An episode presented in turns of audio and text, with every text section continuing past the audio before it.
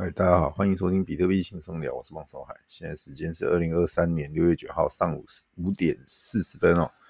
比特币的价格来到两万六千五百七十元，以太币的价格来到一千八百五十元。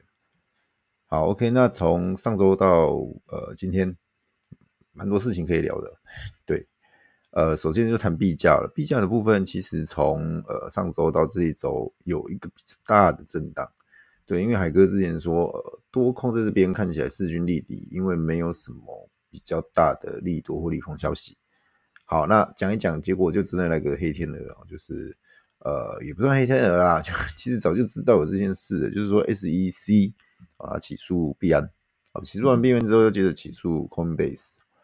对，那这边其实呃，他们还是想的就是说要对于这些呃加密货币。做一些监管，好，所以他们一嗯、一直一直在在做这个相关的研究，那也采取行动了啦。好，那这边其实呃，当然冲击比较大的就是币安跟 Coinbase。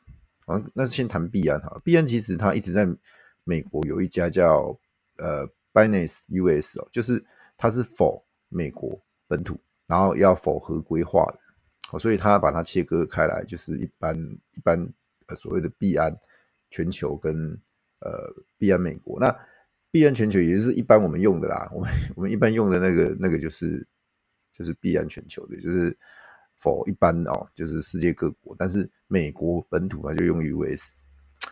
好，那这边其实但还是不行哦，因为还是还是有状况哈，因为 SEC 他觉得说赵长鹏啊，就是币安的老板啊，对 BNUS 有巨大的控制权。然后包含它 BNB 有证券嘛？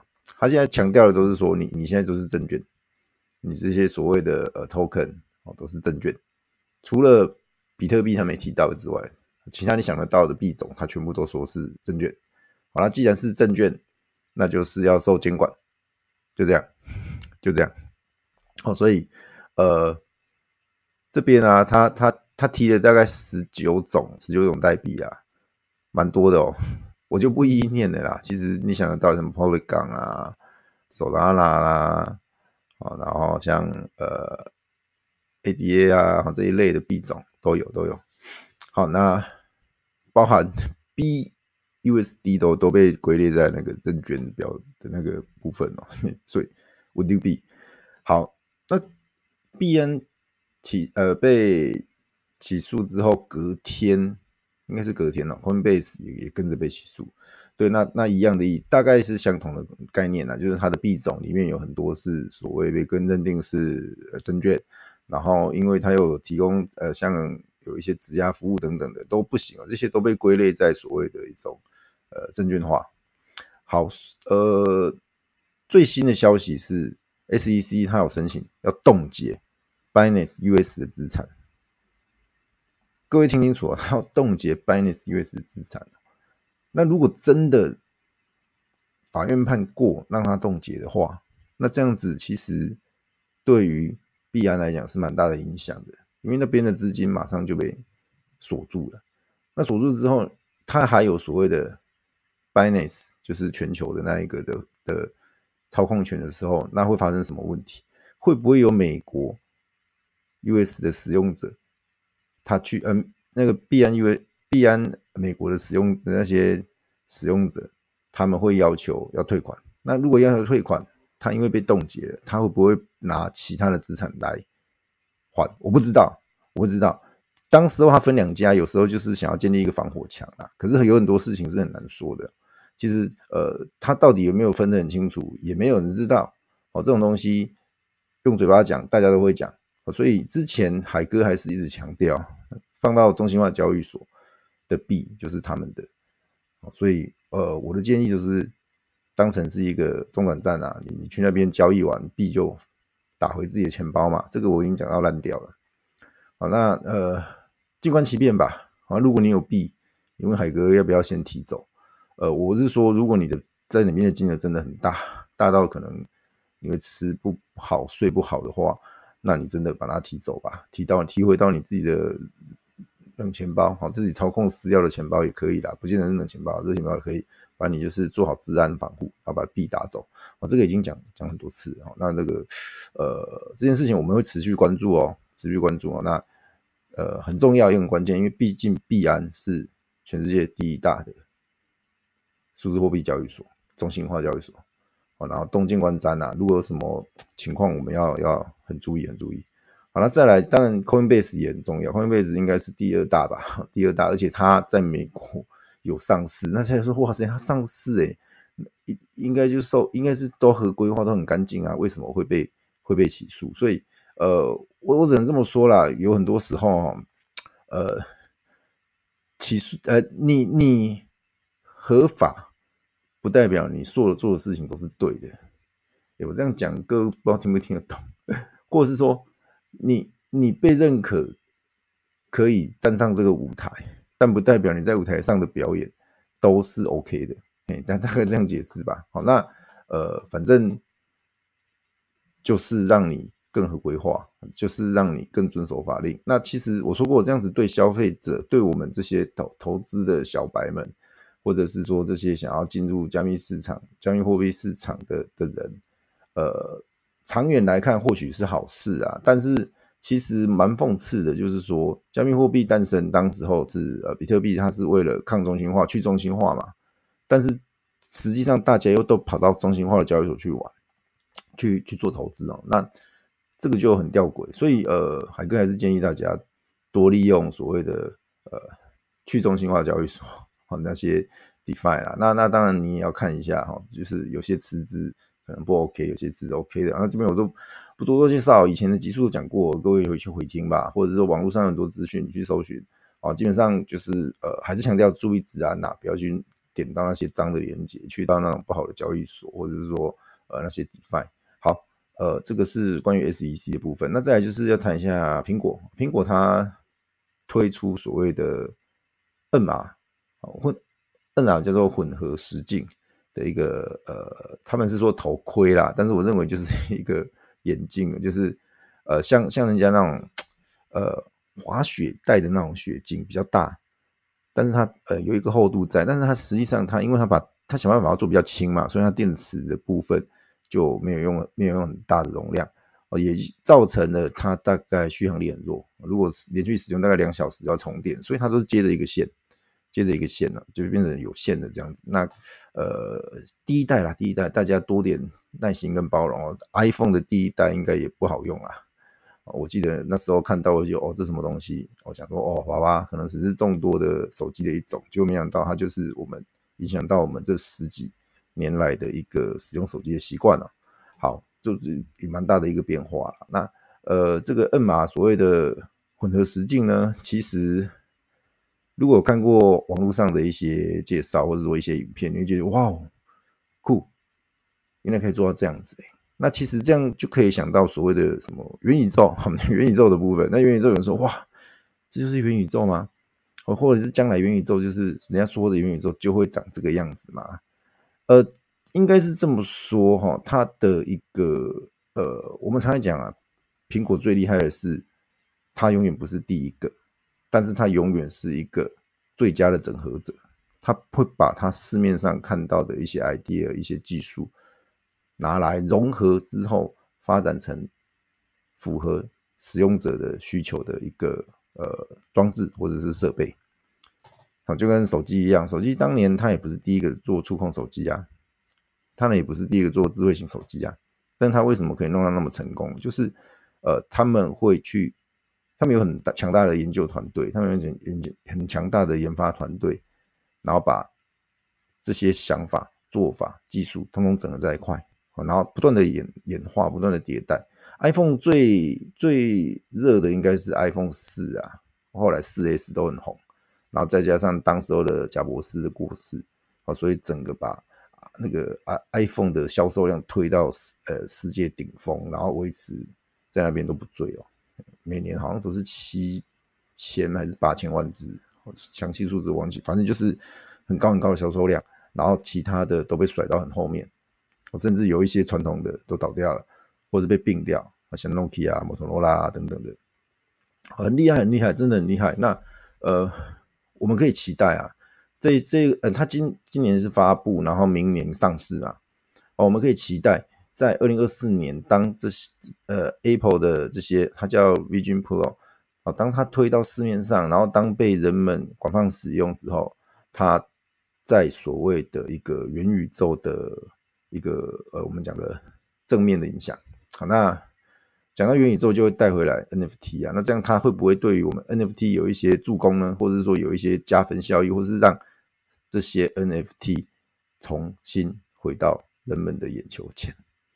我不晓得，因为 PFP 说实在的，呃，已经有点太过泛滥了，大家发到已经很泛滥。那而且 PFP 说实在的，你你要进入元所谓的元宇宙啊。这些东西不不是一张二 D 的图就可以了，通常是要搭配所谓的三 D 或者是其他的的一个哦，那不见得说可以可以 呃再被人们接受啦。那 PFP 的部分大家要看哦，那至于 Utility 的 NFT 大家就是呃看题材，看看背后的团队跟公司或是项目哦，所以这个东西呢，呃，就是很吃个人的一个信仰啊。好，那最后当然要谈的还是一样，就是说，到底有没有必要大家呃都去呃买这个 NFT？那 NFT 其实海哥之前就讲过了，现在最呃应该说这两年如果最夯的，或者是说让我最让人认同的，应该就是所谓的 Free Me 哦。为什么我会说 Free Me 啊？不用钱，海哥就是专门在白嫖的，不是哦，不是这样子的。所谓的 Free Me，我我是认为你要做事情，如果你跟我讲你你的愿景、你的你的梦想、你的 roadmap，然后你可以透过二级市场的税收来实现的话，那我认为 OK cool，这样子我可以帮你宣传，我可以帮你造声量，我可以帮你去跟呃 C 叉啦，我们讲实际上 C 叉啦，哈，传销啊，哈都没关系。但是如果你是要跟我收一个很贵的 meet 费用，可是收完发现你的进度缓慢。发现你实际上项目都没有在做事情，都没有落地，那这样子是不行的。所以两两者之间相较之下，free mint 或者是所谓的一个呃，你你持有一些 pass，然后来 meet 这种 free mint 的部分合作的方式，我认为比较 OK 啦，至少伤害不会那么大，这样讲比较快。哎呀，所以呃这一块我我觉得。可以期待一下 Apple 对于呃这个所谓的元宇宙，我们讲元宇宙就好，元宇宙的一个帮助，或者说一个正面的影响。好，那再来就是啊，既然讲到 NFT，那刚刚我们就直接讲哦，就是之前海哥前面几集有介绍到的，就是 EOS 哦，啊呃，他最近又有一个，他单单过程当中有。有一个三百张的 mint，就是纯艺术作品的，各位应该都有看到。如果你海哥群里的话，海哥都会转贴这些消息。那持有的人，大家应该有 mint 啊，mint 到没有 mint 到也没关系哦。那个艺术类的，那现在又有所谓的一个比较呃数量比较庞大的，这个应该也是两万个的一个面一个合作啊，叫 Dennis，他就是呃很神秘，他只有一个。一个图啊，一个一个推，他的官推就只有一个讯息，就说他跟 EOS 合作哦。那 End of Satoshi 合作说，呃，你只要持有它，它已经在六月二号完成快照。好，那在六月九号的下午四点二十分，我讲的是美东时间，也就是明天礼拜六的凌晨四点二十分开始。可以让这些 EOS 持有者之前有快照快照资格的去做 free min，就这样啊。然后他他官推就这样子，呃，很神秘，很神秘。但是海哥认为这个项目值得期待，但是不是要各位去二级买，不要误会。我指的是说，你之前如果持有 EOS 的话，这次机会你不要错过，记得去 Mint。好，那 Mint。呃，不是零成本，还有 gas fee。好，那 gas fee 的话，各位看一下，如果到时候换一标很高，可能先缓一缓，忍耐一下，好，等它稍微降一点再去 meet，不要不要用太高的价格去，太高的 gas fee 去 meet。好，那 meet 拿到之后就睡回笼觉，睡回笼觉，出去玩的出去玩哦，让它发酵一下，不要急着卖啊，也不要太盯价格，初通常初期价格会比较差。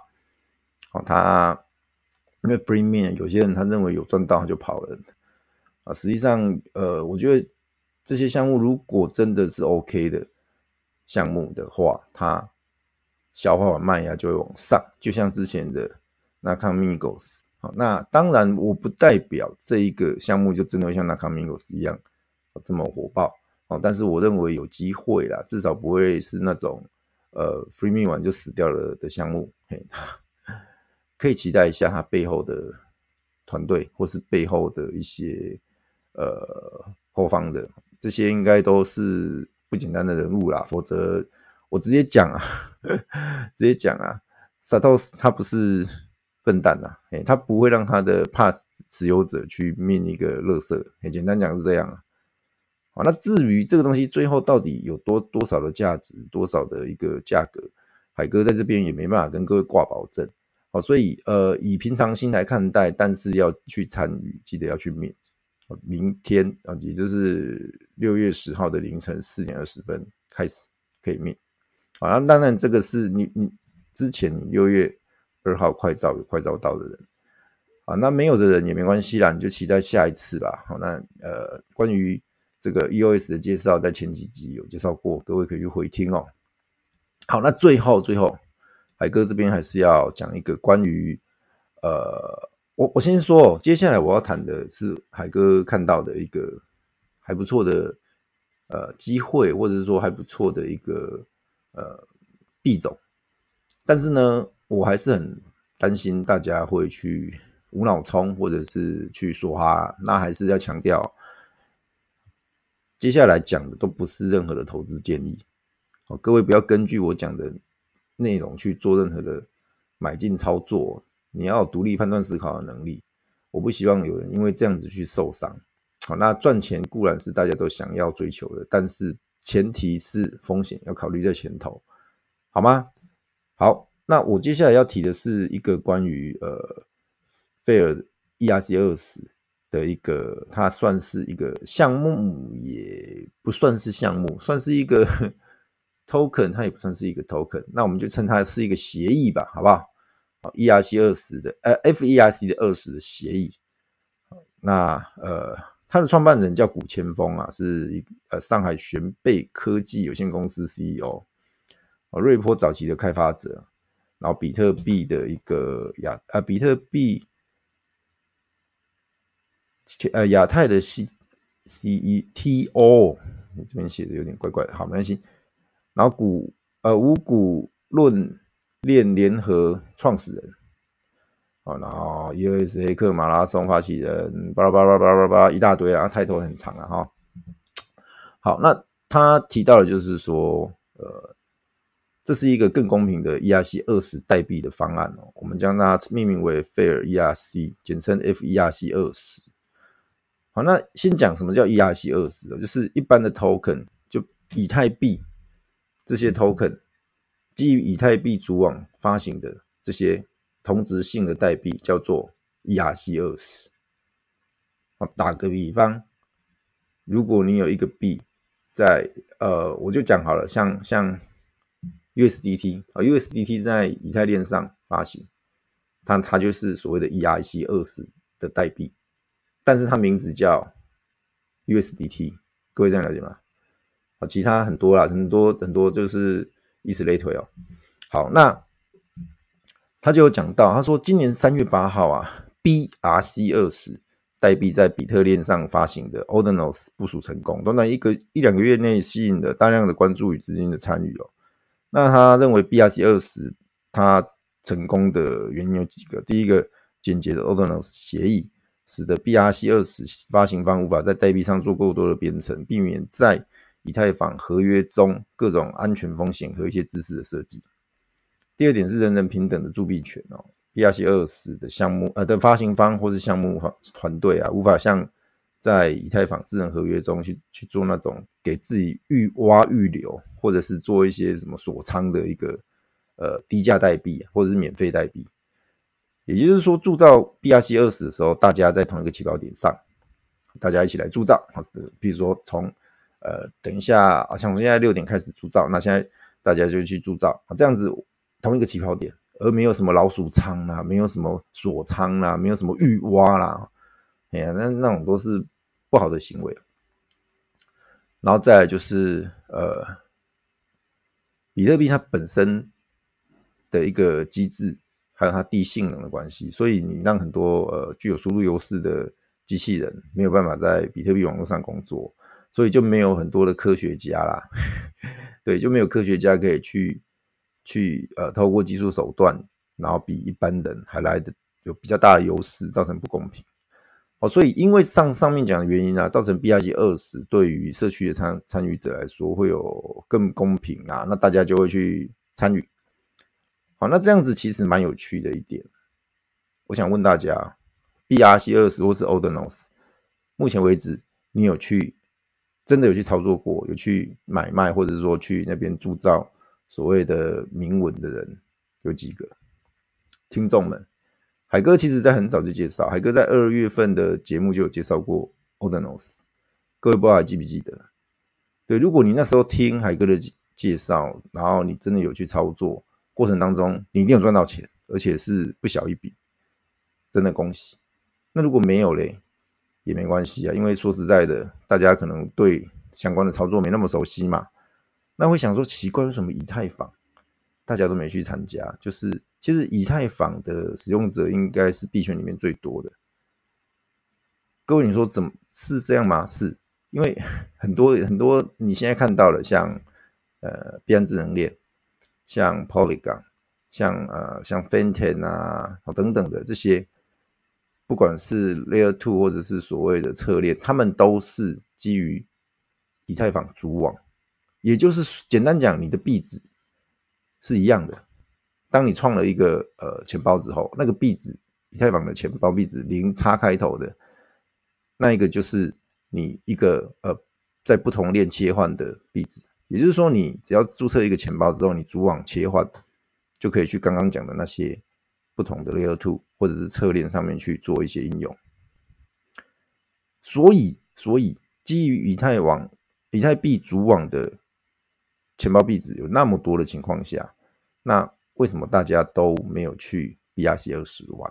反过来说，那我们以太坊有没有办法做得更公平？在所谓的呃代币发行的这一个阶段，各位听清楚哦，没有预挖，没有老鼠仓，没有什么貔貅盘，没有所谓的呃什么代币保留，或者是事后蒸发，哦，这个也被人家诟病的。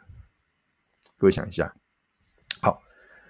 所以说这一位呃，古老师啊，哈，古先锋我们叫古老师，古老师他就觉得说，那针对这个 FERC20，我们要做一些呃实验，好，做一些改变，好，所以他就是开始，他他设定了一些呃内容，基于 ERC20 标准协议，但是又具备 BRC20 不具备的特点，包括但不限于以下，第一个。可以方便在大众所熟悉的钱包内转账，不需要下载新的钱包软件。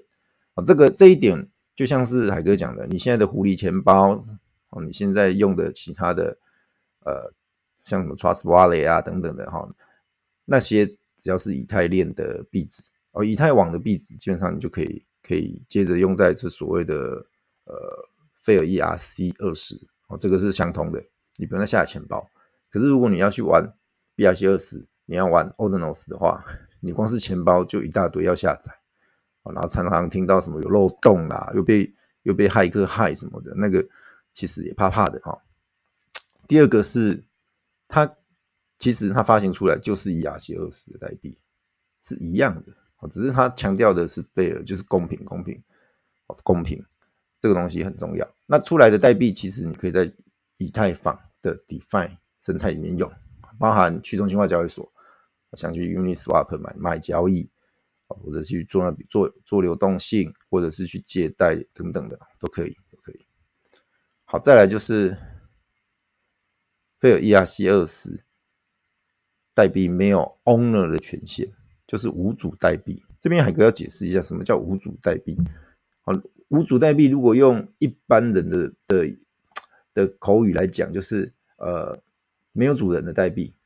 没有主人，像像一般代币，人家都会说你的项目方是谁，发行者是谁，好，那它无主代币就是没有项目方，没有发行者。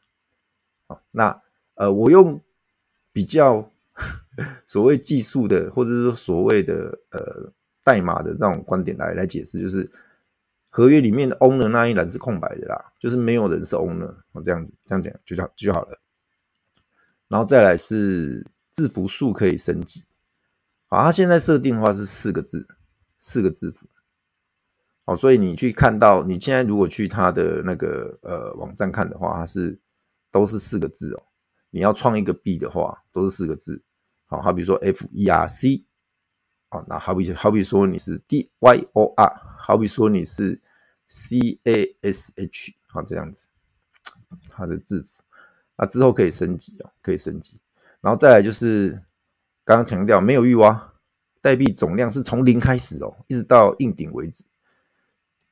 这个这一句话很简单了，就是打个比方，我我设定一千万颗上限，那它一开始的话就是零开始，然后每一次，譬如说我去我去 mint，或者说我去呃去挖这个币的话，我每一次花 gas 币去挖，然后挖到的代币数量，打个比方，当时我设定的时候是一千，好，所以我去挖一次就是一千，挖十次，一千一千一千，我就可以拿到十。呃，一万，好，以此类推，但是每一次都要花 gas fee，所以是很公平的。你是透过区块，你是透过呃智能合约去运作这件事情，而不是透过呃项目方在后台或者是在从智能合约有什么呃预挖啦、什么保留啦，那那一类的奇怪的行为，不公平的行为。好，那再来就是他强调的去中心化，我们没有什么服务器啊。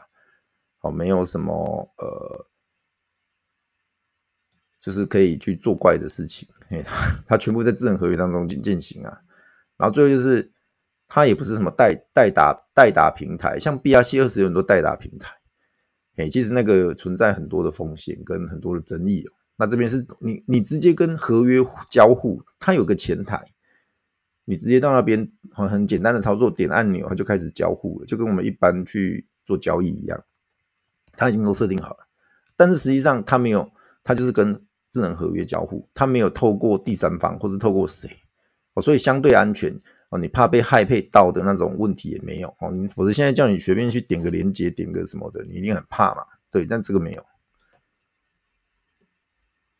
哦，所以呃，那那你听完这些，你说那又如何？那又有什么了不起？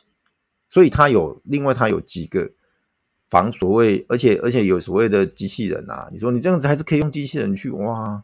你这样子还有所谓的女巫攻击啊等等的啊，那你怎么样去预防？哦，所以它有三个，它有三个属性，就是我认为比较特别。第一个是冷冻期，也就是说你你命完一次之后，铸造完一次币之后，会进入冷冻期。然后这个冷冻期呢，你假设你忍不住了，你想要等不了那么久，你想要先在冷冻期去 mint 的话，你可以提供。呃，所谓的小费，小费，然后你每次额外铸造的话，冷冻期它小费都会翻倍啊。譬如说你在冷冻期当中第一次铸币可能要给零点零零零二五 e 然后第二次铸币要给零点零零零零五 e 然后第三次铸币要给零点零零一 ETH 的一个小费，好类，以此类推。啊，那也就是说你要解除这个冷冻期的话，你要给另外的小费给平台。好，那这边的话，呃，持仓还有一个很有趣的叫持仓条件。持仓条件的话，就是说你你要铸造这个币的话，你要设定一个持仓条件。那这个持仓条件就很有趣哦，它不见得是所谓的呃 ERC 二十的币，它也可以是 ERC 七二一，也就是我们所知道的 NFT。好，所以简单讲，我可以创一个币，然后我说，哎，这个 N，哎，这个是否 B A Y C 这个是 for CryptoPunk 的持有者才能来 meet 所以你到你设定完之后，你去 mint 的时候，他会检查你钱包里面有没有 B A Y C 有没有呃 Punk，好，那那个都是检查你合约了。B A Y C 有一个合约嘛，有一个合约币值嘛，那同样的 Punk 有一个合约币值，啊，那个在当时候你你在发行的时候创造那个币，你都把它输进去，基本上它就呃有这个持仓条件的。那反过来，我也可以说，你要持有一百颗的 FERC，这样子，那你就要持有一百颗 E FERC，你才能来 meet 海哥的。譬如说我发行一个币，好 叫 Bitcoin free token，你才能来来 meet，好这样子，好以此类推。最后一个就是所谓的呃预售或者是众筹啊，好同样的，你可以是 free meet，你也可以设定要要费用啊。譬如说我发行一个币叫 Bitcoin free token，那它每一次 meet 是一千颗。然后我设定的是零点零零零零一 ETH 的费用啊，我当然也可以是 free mint 啊，这个就看个人。三个条件，第一个冷冻期，第二个持仓条件，第三个预售或是众筹。那这光根据这三个去交互出来的，总共有八种组合。我刚刚讲有没有冷冻期，第二个有没有持仓条件，第三个呃是 free mint 还是要钱？